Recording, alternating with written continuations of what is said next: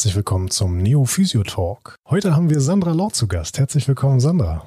Hallo Niklas. Sandra ist Physiotherapeutin und Doktorandin. Davor war Sandra zehn Jahre lang selbstständig als Physiotherapeutin, hatte eine Lehrtätigkeit an der Schule, an der ich jetzt auch tätig bin und ich glaube, ich habe sogar dein Fach übernommen. Ne? Ja, ich glaube auch. Zumindest eins davon. Ich ja. hatte ein paar.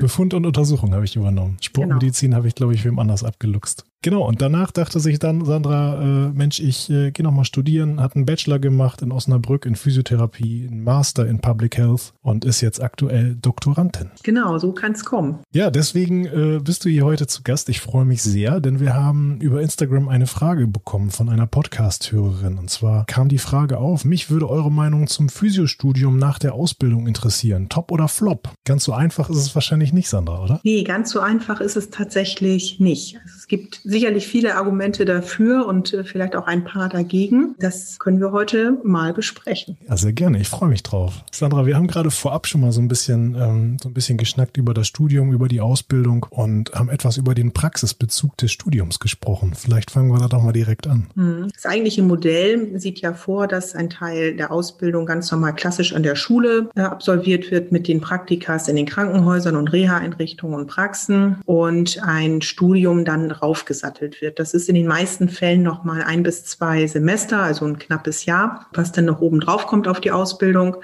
dass man auf knapp vier Jahre dann äh, kommt, wenn man das integriert, schon mit dem Studium gleich dazu. Das gibt die Möglichkeit, das auch grundständig zu studieren. So nennt man das, wenn man an einer Hochschule von vornherein eingeschrieben ist, die dann auch die Ausbildung mit begleitet. Davon gibt es in Deutschland nicht ganz so viele Studiengänge. Und dann gibt es natürlich die Möglichkeit, ich bin schon fertige Physiotherapeutin und möchte das nachträglich noch machen, einen Bachelorabschluss oder einen Master in Physiotherapie. Die Möglichkeiten gibt es momentan. Wie, wie ist denn so der genaue, der genaue Mehrwert in der Praxis? Denn ich habe der Hörerin auch schon sehr indifferent geantwortet und habe gesagt, du, pass auf, das kann man so allgemein gar nicht sagen. Also das ist äh, natürlich abhängig davon, was du perspektivisch machen möchtest. Also wo kommt man denn so richtig voran mit einem akademischen Grad in der Physiotherapie? Was ist Stand der Dinge? Also praktisch kommt man, also die, das Handwerkszeug, was wir lernen in der Ausbildung oder auch die Arbeit am Patienten, die wird natürlich durch so ein Studium nicht ersetzt. Also das ist schon ganz klar.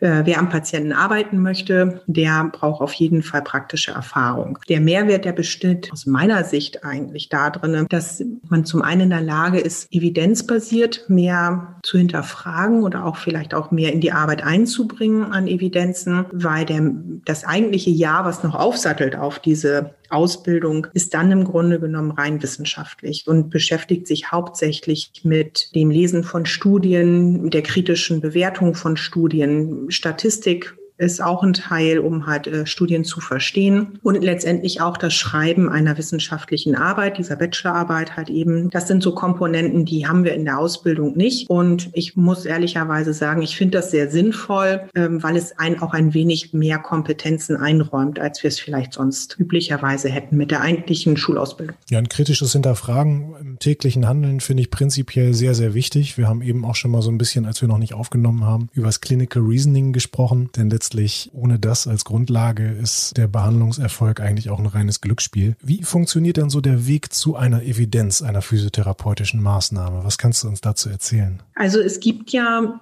ähm, verschiedene Wege dorthin. Das eine ist natürlich, dass äh, ich für mich ganz persönlich in meiner Behandlung vielleicht auch dadurch bestätigt, dass meine Behandlungen funktionieren und dass ich mir Assessment-Tools überlegt habe, an dem ich den Behandlungserfolg auch messbar machen kann im klassischen Clinical Reasoning-Prozess.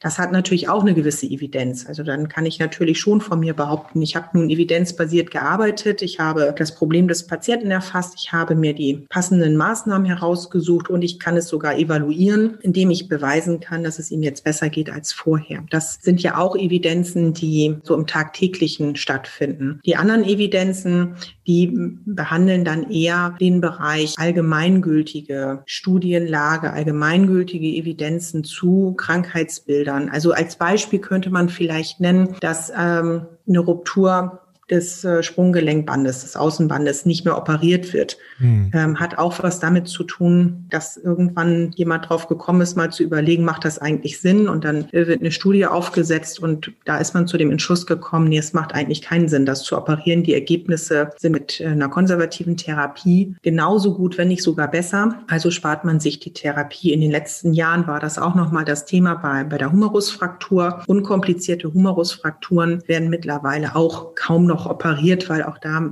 hat man mit festgestellt, dass das nicht unbedingt erforderlich ist. Und diese doch größeren Erkenntnissen für auch eine größere Anzahl an Patienten, die etwas mehr Allgemeingültigkeit haben, äh, die erlangt man natürlich nur durch wissenschaftliche Untersuchungen. Auf jeden Fall ja auch ein äh, wichtiger Bestandteil, wenn es darum geht, unser Berufsbild weiter zu professionalisieren und für eine bessere berufspolitische Positionierung zu sorgen. Was sagst du denn zu physiotherapeutischen Verfahren, wo die Evidenz sagen wir mal, bislang noch nicht richtig vorhanden ist? Ja, das ist eine wirklich schwierige Sache. Also nur weil etwas vielleicht noch nicht bewiesen ist, heißt es ja nicht, dass es nicht funktioniert. Ähm, ich denke, äh, es ist, wie du vorhin schon sagtest, nie verkehrt, das kritisch zu hinterfragen. Mhm. Also jede Black Roll, jedes Flossing, jedes äh, andere Instrument, was uns vielleicht da so im Arbeitsalltag über den Weg läuft, kann funktionieren, muss nicht unbedingt funktionieren. Es ist in jedem Fall, das ist ja auch das Spannende an unserem Beruf,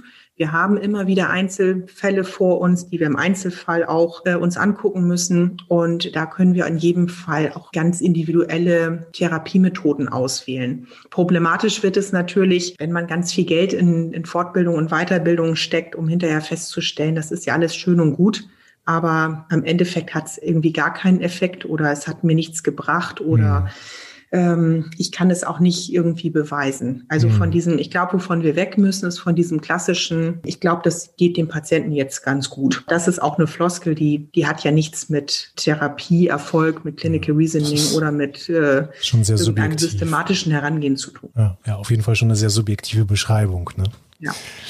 Was glaubst du denn, was für einen Stellenwert spielt der Faktor Mensch, also die letztliche Umsetzung bei der Erforschung einer physiotherapeutischen Intervention für eine Rolle in Bezug auf beweisende Evidenz? Meinst der, also der Mensch mit all seinen Facetten, was was er so mitbringt, als genau. wenn er jetzt als Studienteilnehmer damit reingeht. Ja, also sowohl auf Patienten- als auch auf Therapeutenseite. Also bei einer Studie selber, also es gibt ja sehr unterschiedliche Studientypen, um auch unterschiedliche Dinge zu erforschen. Und was den Studien im Allgemeinen, zumindest ähm, in den höheren Evidenzen, also wenn ich Beobachtungsstudien mache oder ich mache randomisiert kontrollierte äh, klinische Studien, da werden ja doch ganz klare Ein- und Ausschlusskriterien formuliert ähm, dass man auch nachher sagen kann, für diese eine spezielle Kohorte oder Population gilt das, was in dieser Studie herausgefunden wurde. Der Patient vor Ort, der kann natürlich von dieser Studiengruppe abweichen, von dieser Population, die untersucht wurde. Und dann gilt es natürlich da wieder individuelle Rückschlüsse äh, zu ziehen und zu überlegen, ob das funktionieren kann in diesem Fall oder ob das nicht funktionieren kann. Aber auch diese Beurteilung, also diese Schnittstelle zwischen, das ist das, was wir an, an wissenschaftlichen Erkenntnissen haben und das ist das, was ich in der Praxis anwenden möchte, dafür schadet es in jedem Falle nicht, wenn man selber zumindest einen Bachelor in Physiotherapie gemacht hat, um auch diese Brücke zu schlagen mhm. zwischen dem einen und dem anderen. Also darum geht's. Oder wenn man halt auch das Glück hat, vielleicht in der Praxis oder in einer anderen Einrichtung zu arbeiten, wo in, innerhalb eines Teams vielleicht auch jemand diese Rolle inne hat, der das auch weitertragen kann. Das heißt jetzt aber nicht, dass du jedem ausgelernten Physiotherapeuten per se empfehlen würdest, noch ein Bachelorstudium oben aufzusatteln, oder? Also ich persönlich kann das natürlich schon empfehlen, weil ich es ja auch äh, gemacht habe und da auch eine ganz eigene Motivation natürlich zu hatte. Aber ich glaube, man, man kann nicht von jedem man kann es nicht jedem überstülpen, diese, mhm. diesen Weg. Also ich glaube, das ist auch ganz wichtig, weil wir haben ja hier in Deutschland auch die Möglichkeit, das ist ja nicht in jedem Land äh, in Europa so oder weltweit so. In manchen Ländern ist es ja auch von vornherein ein Studium und, und gar keine Ausbildung. Und dass wir hier in Deutschland Ausbildung haben, halte ich generell für eine, für eine sehr gute Sache, weil nicht jedem liegt ein Studium und nicht jeder mhm. hat Lust, sich eine sehr theoretische Seite dieser Physiotherapie anzueignen. Hm. Aber generell glaube ich, dass für den Stand der Physiotherapie und auch für die Stellung des Berufes im Ganzen und auch für sich persönlich ähm, die Wissenschaft schon Mehrwert hat. Nun hast du ja auch die, die Ausbildung gemacht, hast praktisch gearbeitet, dann studiert. Es gibt ja aber in Deutschland auch die Möglichkeit, auf die Ausbildung gänzlich zu verzichten und von Anfang an die Physiotherapie als Studium zu erlernen. Hast du ähm, Erfahrungswerte hast du mitbekommen, wie es dann in dem Fall um den Praxisbezug steht? Ist der genauso ausgeprägt wie in der Ausbildung? Ähm, Im Grunde genommen schon erst einmal in der Grundausbildung. Ich habe das leider tatsächlich jetzt nicht vorher nachgeschaut. Ich weiß, dass bei den einen oder bei den Universitäten sind es ja auch nicht, es sind Fachhochschulen. Das muss man ja auch nochmal klarstellen. Das ist ja. eine Fachhochschulausbildung und bei denen, ähm, die das anbieten, da ist es so, dass das häufig auch an ein Krankenhaus oder an eine Uniklinik gekoppelt ist und der praktisch praktische Teil dann halt eben dort stattfindet. Also mir ist auf jeden Fall nicht bekannt, dass es auch grundständig ein rein theoretisches Studium gäbe. Hm. Aber das kann ich nicht mit Sicherheit sagen. Also kann man sich von dem Gedanken lösen, dass es im Studium äh, sich das Ganze nur in Hörsälen abspielt. Auch die haben ihre Behandlungsbänke, auch die werden gegenseitig die Techniken an sich ausprobieren, wie es in der normalen Ausbildung auch der Fall ist, oder? Das hoffe ich doch ganz stark. Sind meine Daumen jetzt auch mitgedrückt. Gibt es denn momentan äh, monetäre Vorteile für äh, fertig studierte Physiotherapeuten? Unter Umständen. Also unter Umständen hat das einen Vorteil. Als Praxisinhaber hat es erstmal, oder nicht unbedingt als Praxisinhaber, aber im normalen Praxisalltag sind die Vorteile etwas geringer monetär. Wir bekommen ja für die Behandlung nicht mehr Geld, nur weil es jemand ist, der, der höher qualifiziert ist. Das haben wir jetzt momentan im Bereich natürlich mit den Qualifikationsweiterbildungen ähm, wie manuelle Therapie oder Boba-Therapie. Die, da werden die Behandlungen dann höherwertig bezahlt, aber das ist halt eben nicht abhängig von der Person, die sie durchführt. Von daher gibt es den Vorteil nicht. Im klinischen Bereich oder im Reha-Bereich oder sag mal in jedem Bereich, der nicht direkt dem, diesem Praxiswesen unterliegt, da kann das schon ein Vorteil sein. Also bin ich zum Beispiel Leitung in einer Klinik oder habe ich eine leitende Stelle im Reha-Zentrum oder in irgendeinem anderen Bereich, bin für eine Firma vielleicht im Gesundheitsmanagement tätig, dann kann das auf jeden Fall ein Vorteil sein. Das heißt, die Frage, gehe ich jetzt nochmal studieren nach meiner Ausbildung oder nicht, hängt sicherlich auch so ein bisschen mit dem zusammen, was man dann letztendlich mit seiner Ausbildung oder mit seiner Profession im Allgemeinen vorhat. Ne? Genau, ja, also das, das in jedem Fall. Also generell bin ich natürlich dafür, dass Physiotherapeuten besser entlohnt werden sollten überhaupt. Ähm, also ob sie nun studiert haben oder nicht. Also das Grundgehalt der Physiotherapeuten sollte in jedem Fall äh, angeglichen werden. Aber ich denke, die Entscheidung, diesen Weg einzuschlagen, der kostet ja auch nochmal wieder Kraft und Motivation. Mhm. Und da muss man auch eine gewisse Leidenschaft haben für diesen wissenschaftlichen Bereich. Mhm. Das liegt ganz bestimmt nicht eben. Und am Ende kostet das auch Zeit, in der man dann kein Geld verdient. Ne? Genau, also es sind ja einige Hochschulen bieten das ja ein wenig gekoppelt an. Ähm, also ich weiß, dass zum Beispiel in Osnabrück, da wo ich auch studiert habe, da sind zwei Praxistage auch vorgegeben in der Woche, wo auch erwartet wird, dass man arbeitet, um halt diesen praktischen Anteil weiter stetig hochzuhalten. Dass man halt jetzt äh, nicht quasi die ersten drei Jahre erfolgreich geschafft hat und dann arbeitet man ein Jahr nicht, weil man studiert. Mhm. Also das darf halt einem auch nicht passieren. Gerade bei Berufsanfängern darf das nicht passieren. Und da gibt es halt zwei Tage, wo auch gewollt ist, dass man arbeitet und man muss es auch nachweisen sogar, äh, weil es Bestandteil mit des Studiums ist, dass man diesen praktischen Anteil gemacht hat. Dann kommt man auf so ein, so ein hybrides System zwischen praktischem Anteil und studierendem Anteil sozusagen. Bei den anderen Studiengängen bin ich mir nicht immer ganz sicher, ähm, wie das gehandhabt wird. Wer sich jetzt ähm, dafür interessiert, in die physiotherapeutische Forschung zu gehen, vielleicht könntest du doch mal so ein bisschen was darüber erzählen. Wie sieht denn dein Arbeitsalltag als Doktorandin hier an der Universität aus? Genau, also ich muss dazu sagen, ich habe ja mein, mein Masterfach gewechselt. Das hatte auch den Grund, weil ich ja schon sehr lange Physiotherapeutin bin und äh, schon sehr viel praktische Erfahrung habe, habe ich jetzt ähm, mich dagegen entschieden, im Bereich Physiotherapie quasi noch noch weiter zu studieren, weil irgendwann ist ja auch mal gut mit Fortbildung und Weiterbildung mhm. und also man lernt ja ein Leben lang, aber äh, wie du vorhin schon sagtest, die Frage ist ja, wenn ich in der Forschung bleibe, bleibe ich dann in dem Bereich der, der physiotherapeutischen Anwendbarkeit oder bleibe ich im Bereich der Evidenzen oder gehe ich vielleicht noch in einen anderen Weg rein? Und bei mir war der Weg so, dass ich in die Versorgungsforschung jetzt gewechselt bin. Und da ist es zum Beispiel so, dass in meiner Arbeitsgruppe es primär darum geht, mit älteren Menschen zu arbeiten und da auch die, die Funktionalität im Alter vor allen Dingen aufrechtzuerhalten. Also ein längeres, gesünderes Leben mit einer hohen Lebensqualität, mit einer Früherkennung für den funktionellen Abbau, mit einer Früherkennung von, äh, was muss eigentlich passieren, damit Menschen selbstständig zu Hause lange leben können, steht bei uns im Fokus. Und da setzt die Forschung in dem Bereich, in dem ich arbeite, auf jeden Fall an. Also ich mache weniger mit Therapien, mit physiotherapeutischen Therapien, sondern mehr mit der generellen Erhaltung der körperlichen Gesundheit. Wir haben eben, ähm, bevor wir aufgenommen haben, so ein bisschen ähm, darüber gesprochen, dass eventuell eine Akademisierung der Physiotherapie auch zu einem besseren gesellschaftlichen Stellenwert beitragen könnte. Ähm, und da haben wir einmal ganz kurz das Thema Australien angeschnitten was können wir denn vielleicht von den Australiern lernen? Was können wir uns denn vielleicht von den Australiern abgucken? Also die Australier, die haben ähm, eine, eine lange Geschichte der Physiotherapie auf jeden Fall schon und äh, viele bekannte Methoden kommen auch aus Australien. Also ähm,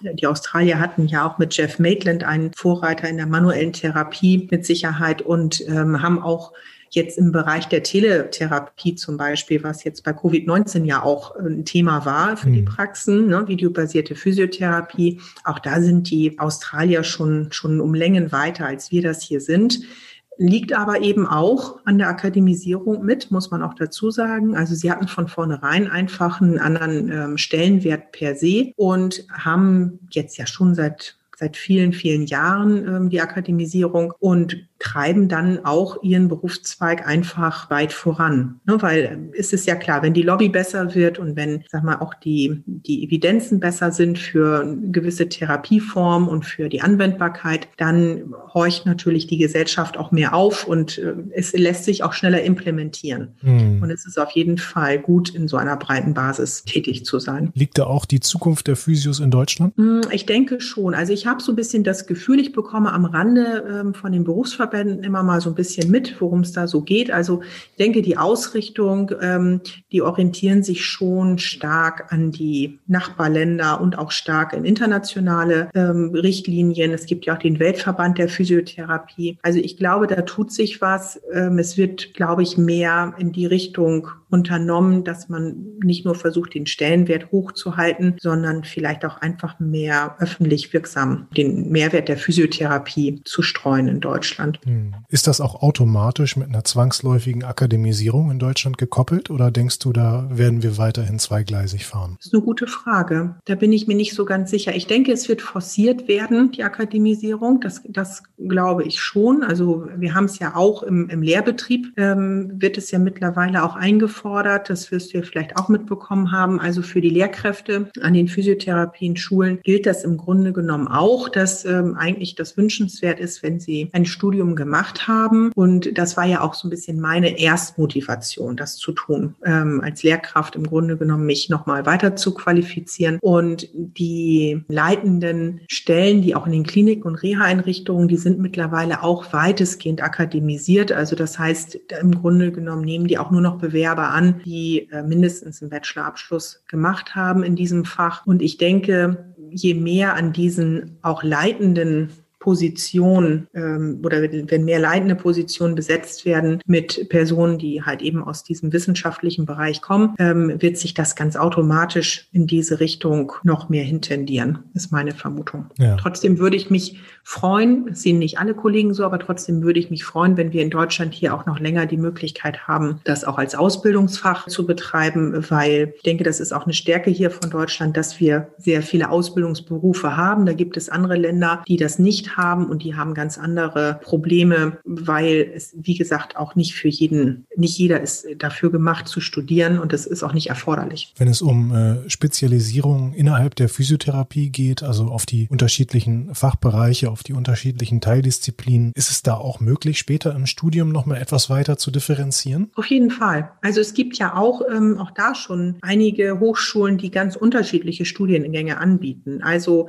nach dem äh, Bachelor ist es ja so, dass wer weitermachen möchte, kann sich auf jeden Fall im Masterstudiengang ja schon überlegen, ob er mehr im Bereich Therapiewissenschaften äh, sich ansiedeln möchte oder in dem Bereich evidenzbasierte Therapie. Da habe ich jetzt auch eine Kollegin an der Uni, die aus diesem Bereich kommt, ähm, aus dem Bereich evidenzbasierte Therapien. Und es gibt ja auch die Möglichkeit, einen Master in manuelle Therapie zu machen. Ja. Also, ne, oder, also es gibt oder Neurokognition oder sowas. Also es gibt schon Bereiche, wo wir auch rein können können und uns weiter spezialisieren können im Studium selber schon. Ja, wir sehen also, das äh, ist eine Frage, die man nicht ganz klar mit Top oder Flop äh, beantworten kann. Das ist ziemlich abhängig von der einzelnen Person die das Ganze äh, für sich selbst in Erwägung zieht und von ihren jeweiligen Perspektiven. Auf jeden Fall. Sandra, ich danke dir vielmals, dass du uns heute äh, Rede und Antwort gestanden hast. Ja, herzlich gerne. Ein spannendes Thema auf jeden Fall. Ja, finde ich auch. Und ich wünsche der, der Leserin oder der Hörerin ganz viel,